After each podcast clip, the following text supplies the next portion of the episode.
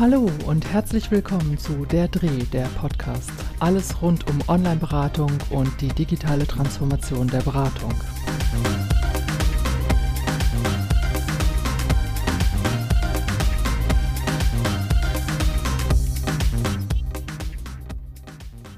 Willkommen zu meinem Podcast, der heute eine ganz besondere Folge bereithält. Ich habe ein Interview geführt mit Jakob Henschel, und wir sprechen über das Thema Suizid, Suizidprävention in der Online-Beratung. Ein Thema, das ja für viele wichtig ist und sie beschäftigt und auch mit vielen, ja, vielleicht Sorgen und Ängsten verbunden ist. Und ich spreche mit Jakob darüber, warum Suizidprävention auch gerade in der E-Mail-Beratung ganz wunderbar funktioniert und man gar nicht so viel Angst davor haben muss, wie man vielleicht denkt. Viel Spaß beim Zuhören. Ich freue mich total, Jakob Henschel, dass du dir Zeit genommen hast für ein Interview. Und äh, das ist das erste Interview, was ich für meinen Podcast mache. Ich habe das schon ewig geplant und jetzt kommt es endlich dazu. Und natürlich wäre es total schön, wir würden uns äh, gegenüber sitzen in einem Raum, aber das können wir natürlich aufgrund der aktuellen Situation immer noch nicht. Das tut der Sache aber keinen Abbruch. Ich sage das nur immer ganz gerne bei so Aufnahmen, weil man manchmal ein bisschen merkt, dass äh, ja die zwei Leute eben nicht zusammen in einem Raum sitzen und dass vielleicht der Ton manchmal nicht so ganz perfekt ist, aber wir gucken mal, dass wir es gut hinkriegen. Also schön, dass du da bist und heute ja. äh, mit mir ein kleines Interview machst. Vielleicht magst du dich erstmal ein bisschen vorstellen, damit ähm, die, die zuhören, eine Idee davon kriegen, worum es überhaupt geht. Ich gebe schon mal den kleinen Teaser. Wir sprechen mhm. über das Thema ja, Suizidberatung oder Suizidalität im Kontext von Online-Beratung, was ja für viele erstmal so ein uh, Thema vielleicht ist, aber für dich ähm, ja ein Thema, das du schon ganz, ganz lange machst und das dich schon lange begleitet. Erzähl doch mal ein bisschen kurz über dich. Genau, also sehr gerne. Ja, also mein Name ist Jakob Henschel. Ich bin von der Herkunft her Diplompsychologe und ich war ungefähr 13 Jahre in Summe für die Beratung U25 tätig in verschiedenen Positionen und ähm, Tätigkeiten. U25, das ist eine Online-Beratung für suizidgefährdete junge Menschen. Das ist nämlich genau das, worüber wir heute sprechen, Online-Beratung für Suizidgefährdete. Habe dort unter anderem auch selbst beraten eine ganze Zeit lang als Online-Berater äh, im gleichen Alter als Peer-Berater, als sogenannter Peer-Berater und war dann später für den bundesweiten Aufbau dieser ganzen Beratung zuständig beim Deutschen Caritasverband bin daneben noch im Vorstand der Deutschen Gesellschaft für Suizidprävention. Also Suizidprävention ist schon so mein Lebensthema, würde ich sagen. Und plane aktuell den Aufbau einer Online-Beratung für suizidgefährdete Erwachsene, einfach aus dem Grund, weil wir mit U25 gesehen haben, dass so ein Konzept funktioniert und weil vor allen Dingen so etwas einfach fehlt. Das gibt es noch nicht. Da hören wir wahrscheinlich später zu dem Vorhaben noch mehr. Ja, ja, ich frage gleich mal nach, weil du hast das so in einem Nebensatz fast gesagt, dass du ja also doch schon ja sehr lange äh, dich mit dem Thema beschäftigst und dass du bei der U25-Beratung äh, äh, der Caritas damals auch als Peer-Berater tätig warst. Wie bist du überhaupt zum Thema Online-Beratung gekommen? Also das finde ich nämlich immer spannend bei Leuten, die das schon lange machen. Und da gehörst du ja dazu. Wie hat man überhaupt die Idee gekriegt, es gäbe sowas oder wie bist du darüber gestolpert? Also was war denn dein Weg zur Online-Beratung? Ja, der Weg war kein geplanter, sondern das war eher wirklich ein Zufall. Also es war, kann man ja ganz konkret erzählen, ich habe damals Psychologie hier in Freiburg studiert und in meinem Seminar standen auf einmal äh, Leute von U25, das damals ausschließlich in Freiburg betrieben wurde, und haben halt gefragt, ob jemand noch Lust auf ein interessantes Ehrenamt hätte. Und ja, die Lust hatte ich, ohne zu wissen, worauf ich mich eingelassen habe und ohne zu wissen, dass dieses Ja zu diesem Ehrenamt dann auch so mein Leben dauerhaft prägen würde. Das war mir damals absolut nicht bewusst.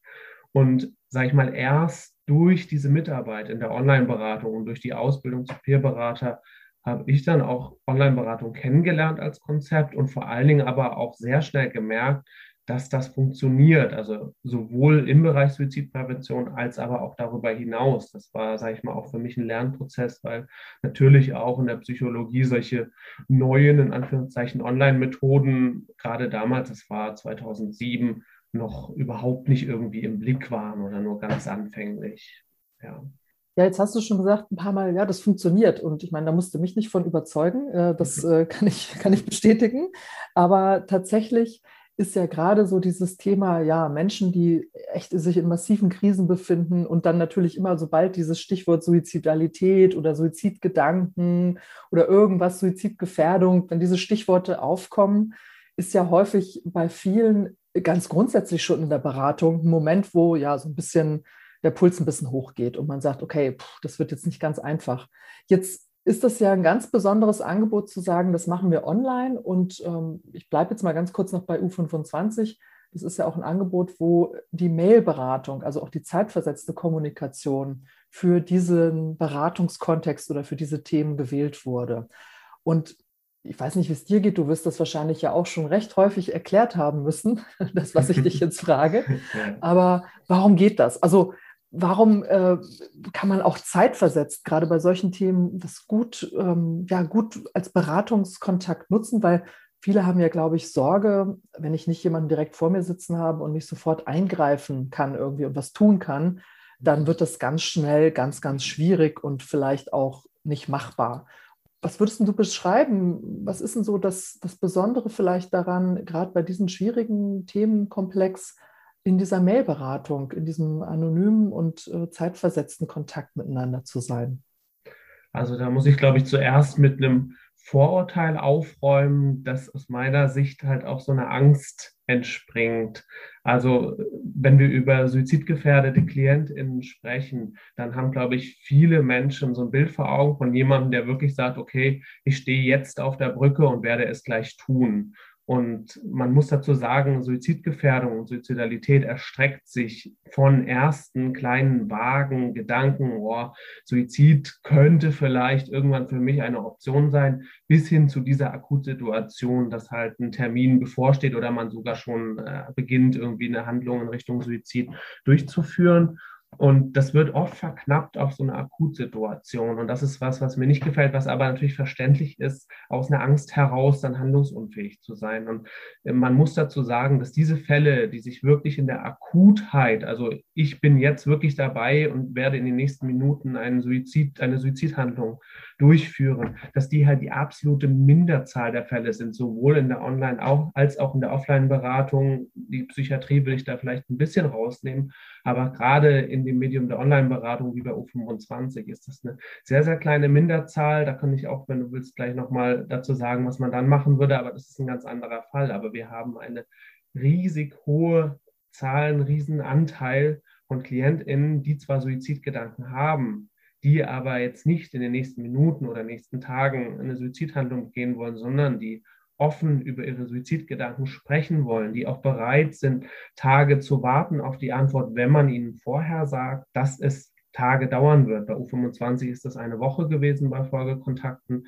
und das ist von Anfang an ganz offen kommuniziert, dass es bis zu einer Woche dauern wird, bis man eine Antwort bekommt. Und wir haben damals festgestellt, dass diese Antwortzeit, diese Antwortfrist sogar suizidpräventiv wirkt, weil die Person am anderen Ende weiß, okay, da kommt noch was und man damit auch Zeit gewinnen kann. Aber sage ich mal, diese Akutheit, die oft so, oh, ja, wie kann man das zeitversetzt machen, die da oft vermutet wird, die gibt es eher in den wenigsten Fällen, sondern wir haben da einfach Menschen in suizidalen Krisen, die haben Suizidgedanken und die wissen nicht weiter, aber die stehen nicht kurz zum Suizid. Und das wird mir oft zu sehr verknappt auf diese Akutphasen, die es gibt, aber die nicht die Mehrzahl bei, sage ich mal, der Gesamtheit von suizidalen KlientInnen gegeben ist. Das ist so ein Punkt, der mir sehr wichtig ist. Ein anderer Punkt ist, dass Online-Beratung äh, gerade im Kontext U25 das halt komplett anonym war, also nicht mal eine IP-Adresse wird dort aufgenommen, dass äh, das einen anonymen Zugang bietet, der die Schwelle sehr niedrig setzt für Betroffene, auch wirklich ganz ehrlich zu sein, ganz offen zu sein und vor allen Dingen nicht Angst haben zu müssen, dass halt bloß, weil ich einmal sage, ich habe Suizidgedanken, dann gleich die Einweisung in die Psychiatrie erfolgt oder irgendwie die Behörden eingeschaltet werden oder einfach jemand äh, bei mir dann auftaucht und ich in die Psychiatrie muss. Das ist rechtlich natürlich nicht so einfach, wie ich das jetzt sage, aber trotzdem ist die Angst bei den Ratsuchtenden ja sehr groß, dass sowas passiert und deswegen gehen sie dann sage ich mal, ungern in eine Face-to-Face-Beratung oder äh, in ärztliche Angebote, therapeutische Angebote und reden dort offen über Suizidgedanken. Also wir haben das gerade bei den jungen Leuten häufig erlebt, dass sie gesagt haben, okay, hier in der Anonymität der Online-Beratung traue ich mir darüber offen zu reden, woanders nicht.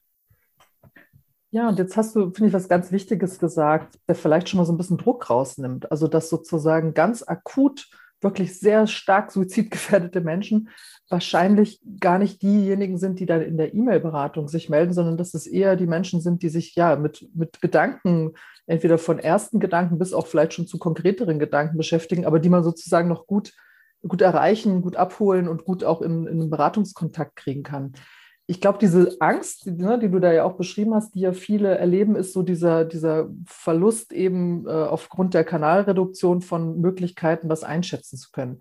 Also wo, woran, woran lese ich denn raus oder wie lese ich denn raus, wie akut ist die Situation? Ja, wie gefährdet ist jemand?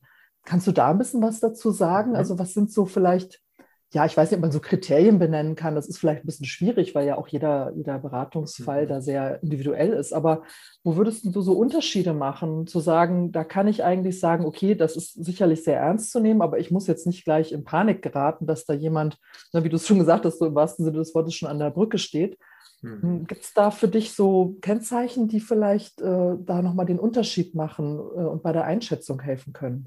Absolut. Also da kann man am Anfang vor allen Dingen den Punkt voranstellen, man kann auch in der Online-Beratung, aber es gilt genauso für die Offline-Beratung, keinerlei Kaffeesatzleserei betreiben und, sage ich mal, es sich zum Sport machen, zu sagen, ich nehme jetzt meine Beratungsmail, meine Erstmail meiner Klientin und möchte daraus eins zu eins herauslesen können, wie akut es wirklich ist. Das heißt, im Umkehrschluss, Nachfragen ist erste Methode der Wahl. Ganz konkret nachfragen, ganz äh, wirklich auch das Benennen. Und du hast geschrieben, dass du manchmal daran denkst, das Leben zu nehmen wie stark sind denn deine Suizidgedanken? Und dann kommen wir nämlich zu den Merkmalen, die man dort auch erfragen kann oder an denen man ganz gut auch ein Gradmesser hat, äh, wie man dann weiter vorgeht. Und zwar ist es wirklich akut, wenn jemand schon Methoden und einen möglichen Termin hat. Also wenn ganz konkrete Suizidpläne auch wirklich schon im Raum stehen und äh, ein Suizidentschluss auch auf Nachfrage gefasst ist. Also diese Anzeichen,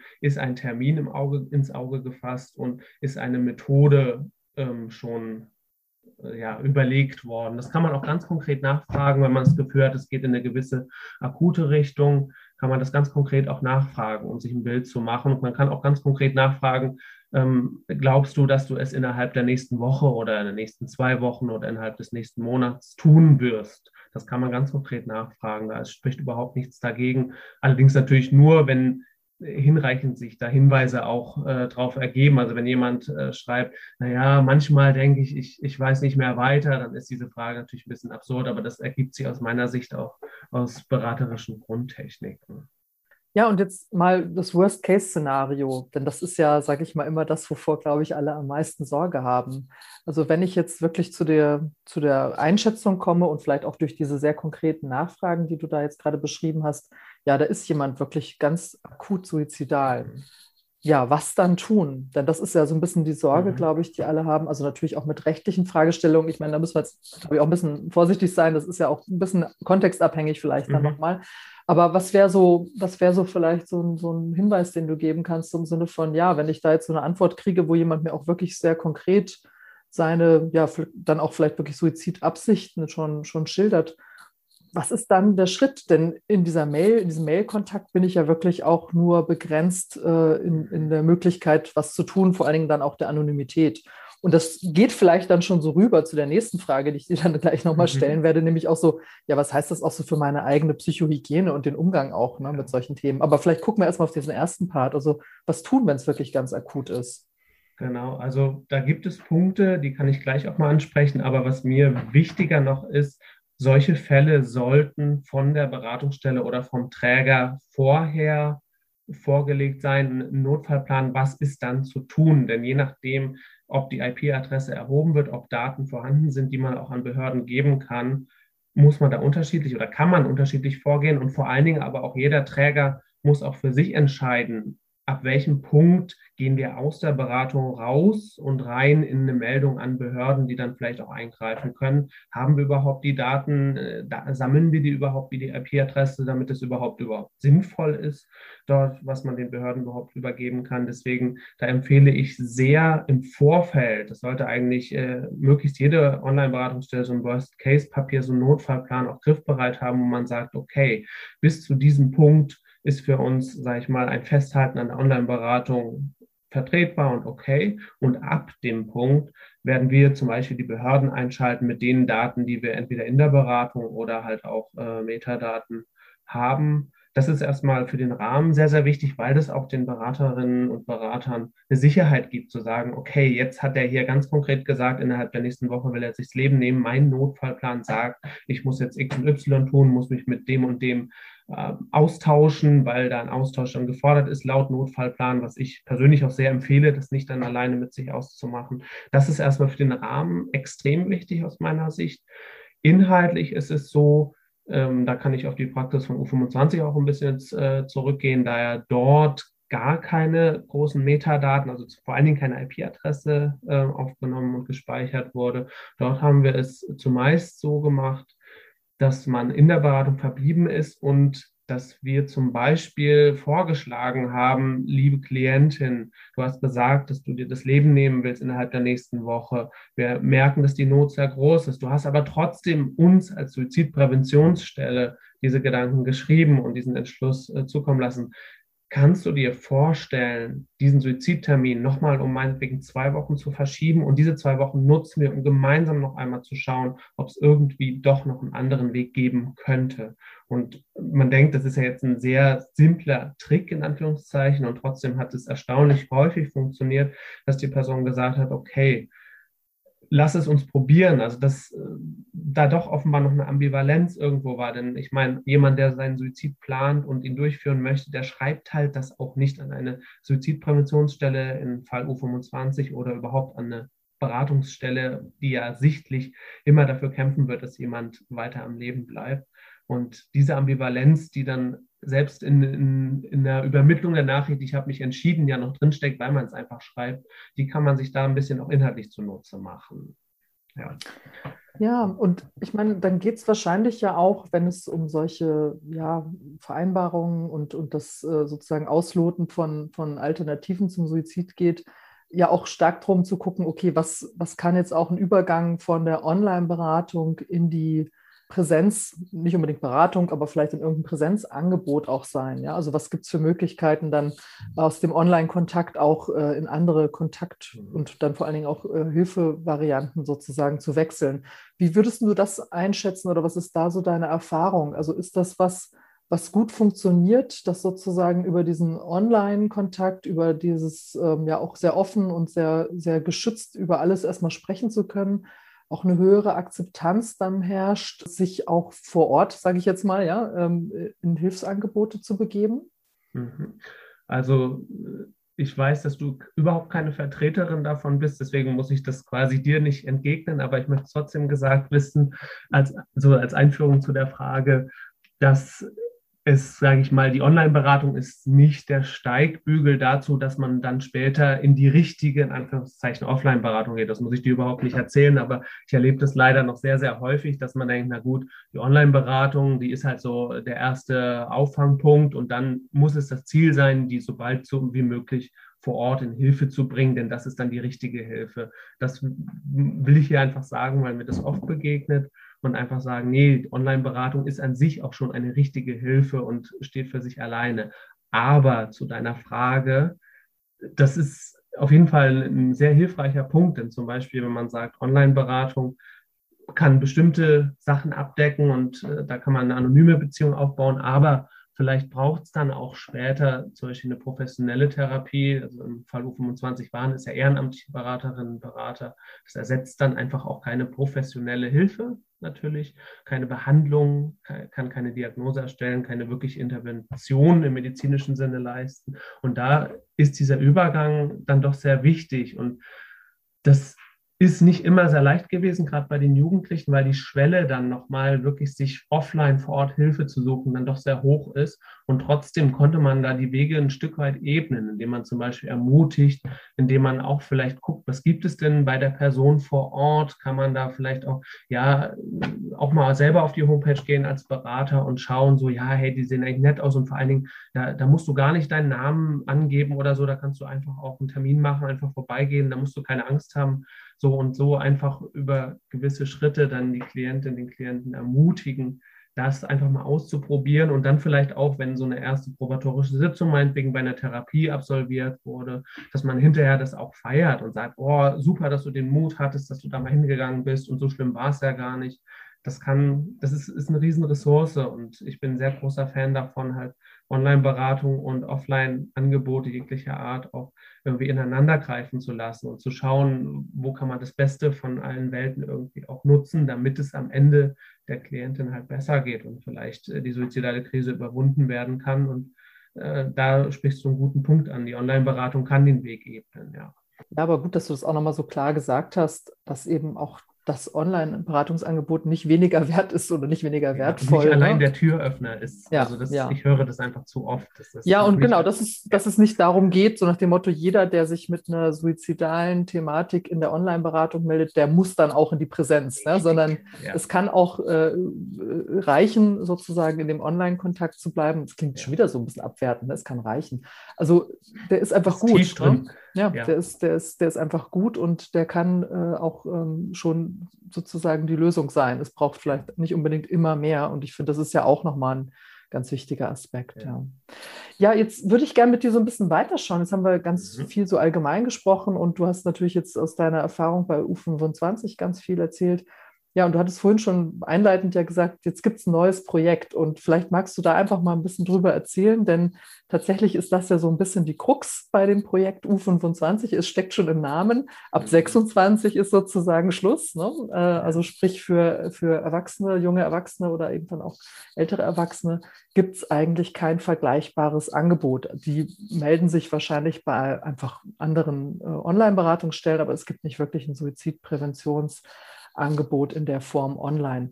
Erzähl doch mal ein bisschen was über euer neues Projekt, das du ja auch mit einer Kollegin zusammen gerade aufbaust. Genau. Also ich mit dieser Kollegin, mit der Christine Schweizer, habe ich halt wirklich sehr, sehr viele Jahre bei U25 gearbeitet. Und was uns halt wirklich konstant über die vielen Jahre begegnet ist, ist halt die Frage, so wie du es auch gerade gesagt hast, ich bin 26, ich bin 35, ich bin 45, ich bin 65 ich möchte gerne eine Beratung wie bei U25, also eine niedrigschwellige, anonyme Beratung, speziell wirklich zum Thema Suizidprävention.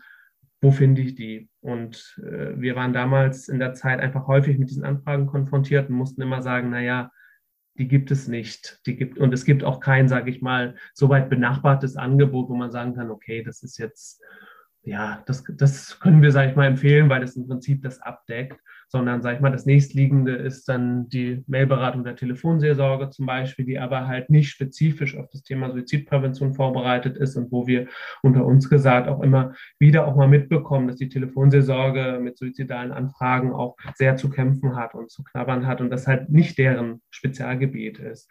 Und schon damals war so die Idee, eigentlich müsste man das Angebot U25 auch auf ältere Altersgruppen ausweiten. Also man muss wissen, U25 wurde um das Jahr 2000 gegründet in der Zeit, wo, sage ich mal, diese dieses Online-Zeug noch ganz neu war und wo man gesagt hat, na gut, eine Mailberatung, das ist was für junge Leute. Ältere, die haben das ja noch nicht. Wir leben aber heute in einer Zeit, wo, sage ich mal, Mail eher was ist, wo man sich wundert, dass das mit Jugendlichen immer noch funktioniert. Also ich wundere mich darüber seit Jahren, dass das noch funktioniert, aber wo selbst äh, die Oma-Opa-Generation mühelos per Mail und online kommuniziert. Das heißt, dieser ursprüngliche Gedanke, wir machen das für Jugendliche, weil das Online-Medium halt deren Medium ist, äh, greift heute nicht mehr. Und deswegen haben wir schon seit Jahren gedacht, dass wir eigentlich diese U25-Idee auch für Ältere zur Verfügung stellen müssten. Es gab aber innerhalb von U25 nie die Möglichkeit, das zu tun, weil selbst das U25-Angebot äh, noch nicht genügend Kapazitäten hat, um allein schon die Altersgruppe bis 25 abzubilden. Der Bedarf ist viel zu groß. Und nun haben halt Christine Schweizer, meine Kollegin und ich zu Jahresbeginn entschlossen, dass wir U25 hinter uns lassen und uns auf den Weg machen, dieses Projekt aufzubauen. Also, also eine Online-Beratung, eine niedrigschwellige, anonyme Online-Beratung für suizidgefährdete Erwachsene, das genau dieses äh, langfristig erprobte und mittlerweile auch wissenschaftlich evaluierte Konzept von U25 nutzt und äh, für Erwachsene zur Verfügung stellt. Also im Prinzip ist es nicht viel Zauberei, sage ich jetzt mal so salopp, sondern wir nutzen einfach das, was jahrelang erprobt ist und äh, bauen das um, sodass das auch für Ältere da ist haben jetzt die Konzeption abgeschlossen und beginnen nun gerade damit, äh, Mittel zu akquirieren, um einen ersten Piloten zu starten. Und die Idee ist äh, ähnlich wie bei U25, äh, äh, bei, ja, bei U25, aufpassen, U und Ü verwechsle, bei U25 dass auch das Beratungsteam, das dann da die Anfragen bearbeitet, ja, wer, wer wird das sein? Sind das Ehrenamtliche? Sind das Fachkräfte oder sind das äh, Leute, die einfach äh, für die Online-Beratung und das Thema qualifiziert werden, aber jetzt nicht unbedingt einen ganz spezifisch fachlichen Hintergrund damit bringen? Was ist da euer Plan? Genau, der Plan ist tatsächlich auch derselbe wie bei U25, dass wir Freiwillige, Ehrenamtliche in einer längeren Ausbildung fortbilden, sodass die in der Lage sind, online zum Thema Suizidprävention zu beraten. Die werden natürlich eng begleitet und monitort durchgehend durch die ganze Beratung von hauptamtlichen Fachkräften. Das ist wichtig. Man kann die jetzt nicht einfach allein stehen lassen. Das geht so weit, dass halt auch die Beratungsmails alle gegengelesen werden, bevor sie rausgeschickt werden. Das ist einfach ein wichtiges Qualitätsmerkmal, gerade auch beim Thema Suizidprävention. Aber grundsätzlich hat sich halt dieses Konzept, das Ehrenamtliche das machen, dass das äh, auch ungefähr gleich alte machen. Das ist auch das Konzept, was wir so übernehmen werden, dass man sagt, wir machen einen Peer-Ansatz. Das heißt, wir schauen, dass jetzt die Altersstrukturen, sage ich mal, im Groben einigermaßen übereinstimmen. Das werden wir alles auch so machen, richtig. Mhm. Ja. Und ich meine, der Hintergrund, das haben wir gar nicht so direkt gesagt, aber der Hintergrund von so einem Peer-to-Peer-Beratungsansatz ist ja auch einfach, dass es eine enorm hohe Akzeptanz hat. Ne? Und ja. gerade, gerade auch bei dem Thema, da will ich vielleicht gar nicht gleich schon von der Fachkraft beraten werden. Ja. Ich glaube auch mit all den Ängsten, die da dran hängen, so nach dem Motto, wenn ich es der Fachkraft sage, dann werde ich morgen eingewiesen. Ne? Das sind ja vielleicht so Bilder, die man dann im Kopf hat. Und wenn ich mich erstmal mit jemandem anderen austauschen kann, dann ja, fällt es vielleicht auch leichter, erstmal äh, über die Themen zu sprechen, ohne gleich die Sorge haben zu müssen, da kommt jetzt eine Diagnostik um die Ecke und dann habe ich ja. Konsequenzen zu befürchten. Ich glaube, das sind ja Gedanken und Bilder, die vielleicht Ratsuchende da schnell im Kopf auch haben. Ähm, was, was, uns auch zu denken geben sollte, ganz grundsätzlich ja. vielleicht, ja. ja. ja. vielleicht sag doch noch mal ein bisschen was dazu, dass das Mittelakquise und, und dann startet ein Pilot. Gibt es da schon eine Zeitplanung und vor allen Dingen, wie kann man euer Projekt unterstützen? Denn ich werde ähm, natürlich die, es gibt ja eine Webseite, niedrigschwellige Suizidprävention.de. Ähm, das werde ich alles noch verlinken hier, dass man sich das dann auch mal angucken kann. Aber wie kann man euch ganz konkret vielleicht unterstützen in dieser spannenden Phase der Projekt, äh, des Projektaufbaus, in der ihr gerade seid? Genau, also ganz konkret kann man uns gerade mit, ich nenne es mal Spread the Word unterstützen, erzählt es rum, ähm, stellt den Kontakt her. Also wir sind bereit, die Projektidee vorzustellen, die ja einfach auch sehr naheliegend ist aus der U25-Herkunft und einfach, äh, dass wir in den Fachkreisen auch bekannter werden und wir auch keine Geheimnisse haben mit dem Aufbau. Das ist, wir machen das nicht im Hinterzimmer, sondern wir möchten uns ganz breit fachlich vernetzen. Wir möchten einfach gucken, hey, wer sieht das Thema, das wir dort angehen, nämlich äh, Suizidprävention und niedrigschwellige Versorgung von Suizidgefährdeten. Wer sieht das auch als sein Thema und sagt, okay, das finde ich unterstützenswert. Da möchte ich einfach gucken, was ich als Person da irgendwo beitragen kann, einfach äh, Hörer in die Hand oder E-Mail schreiben, einfach sich an uns wenden, dann reden wir mal, dann können wir gucken. Also wir sind gerade auch weiter auf der Suche nach MultiplikatorInnen, die halt sagen, okay, die Idee finde ich irgendwie gut und ich gucke mal, was ich beitragen kann und was am Ende dann beigetragen werden kann, das muss man schauen. Wir sind im Moment, wie gesagt, auf dem Weg, dann irgendwann hoffentlich, du hast einen Zeitplan gefragt, gegen Ende des Jahres mit einem kleinen Piloten vielleicht auch starten zu können, dass man so vielleicht eine erste Gruppe Ehrenamtliche ausbilden könnte. Ob das mit dem Zeitplan so funktioniert, steht in den Sternen, denn das muss ich ganz offen sagen, wo du das Thema Mittelakquise ansprichst. Das Thema Suizidprävention plus das Thema Altersgruppe Erwachsene ist in Kombination, ich sage es deutlich, sehr unsexy. Das war bei U25 mit der Zielgruppe Jugendlicher noch ein bisschen einfacher, damit auch wirklich an äh, FörderInnen und Geldgeber heranzutreten. Und trotzdem, also das ist, wenn man weiß, dass die Suizidzahlen mit steigendem Alter halt auch immer weiter ansteigen, äh, ja, also ist es so wichtig, dass so ein Angebot halt auch entsteht und deswegen unterstützen kann man uns am ehesten, indem man einfach mit uns spricht und wir einfach schauen, hey, gibt es irgendwas, was die Person, die sich an uns wendet, dazu beitragen kann, dass wir bald einen ersten Piloten an Bord bringen können und für suizidgefährdete Erwachsene halt sowas im kleinen Rahmen erstmal anbieten können. Ja, super. Ich drücke dafür ganz fest die Daumen, denn ich finde, das ist ein ganz, ganz tolles Projekt. Und äh, insofern, vielleicht haben wir ja jetzt schon ein paar Multiplikatoren oder Interessierte erreicht, wenn die das hören. Mhm. Ich werde, wie gesagt, die ähm, Informationen zu eurem Projekt, zu euch äh, als Projektleitung auch entsprechend nochmal mit an die Folge ranhängen, sodass wer Lust und Interesse hat, sich das ein bisschen genauer anzuschauen, da einfach vorbeischauen und euch ansprechen kann. Also die Webseite, wo man sich schon mal informieren kann, einfach ist www.niedrigschwellige-suizidprävention.de. Und da findet man eine ganze Menge äh, an, an, Informationen über das Projekt, auch viele FürSprecherInnen, die da ähm, sehen, dass es ein wichtiges und fachlich äh, zu unterstützendes Projekt ist. Und insofern drücke ich die Daumen, dass das bei euch ähm, gut weitergeht, gut klappt. Und danke dir ganz herzlich für diese vielen wichtigen, spannenden Themen. Wir hätten wahrscheinlich jetzt noch eine Stunde weiterreden können. Es gäbe noch so viel Absolut. zu dem Thema zu sagen. Aber vielleicht machen wir das dann einfach äh, zu einer späteren Gelegenheit nochmal, wenn ja. ihr mit dem Projekt am Start seid. Hab ganz herzlichen Dank, lieber Jakob. Gerne. Danke fürs Zuhören und bis zum nächsten Mal bei Der Dreh, der Podcast. Alles rund um Online-Beratung und digitale Transformation der Beratung.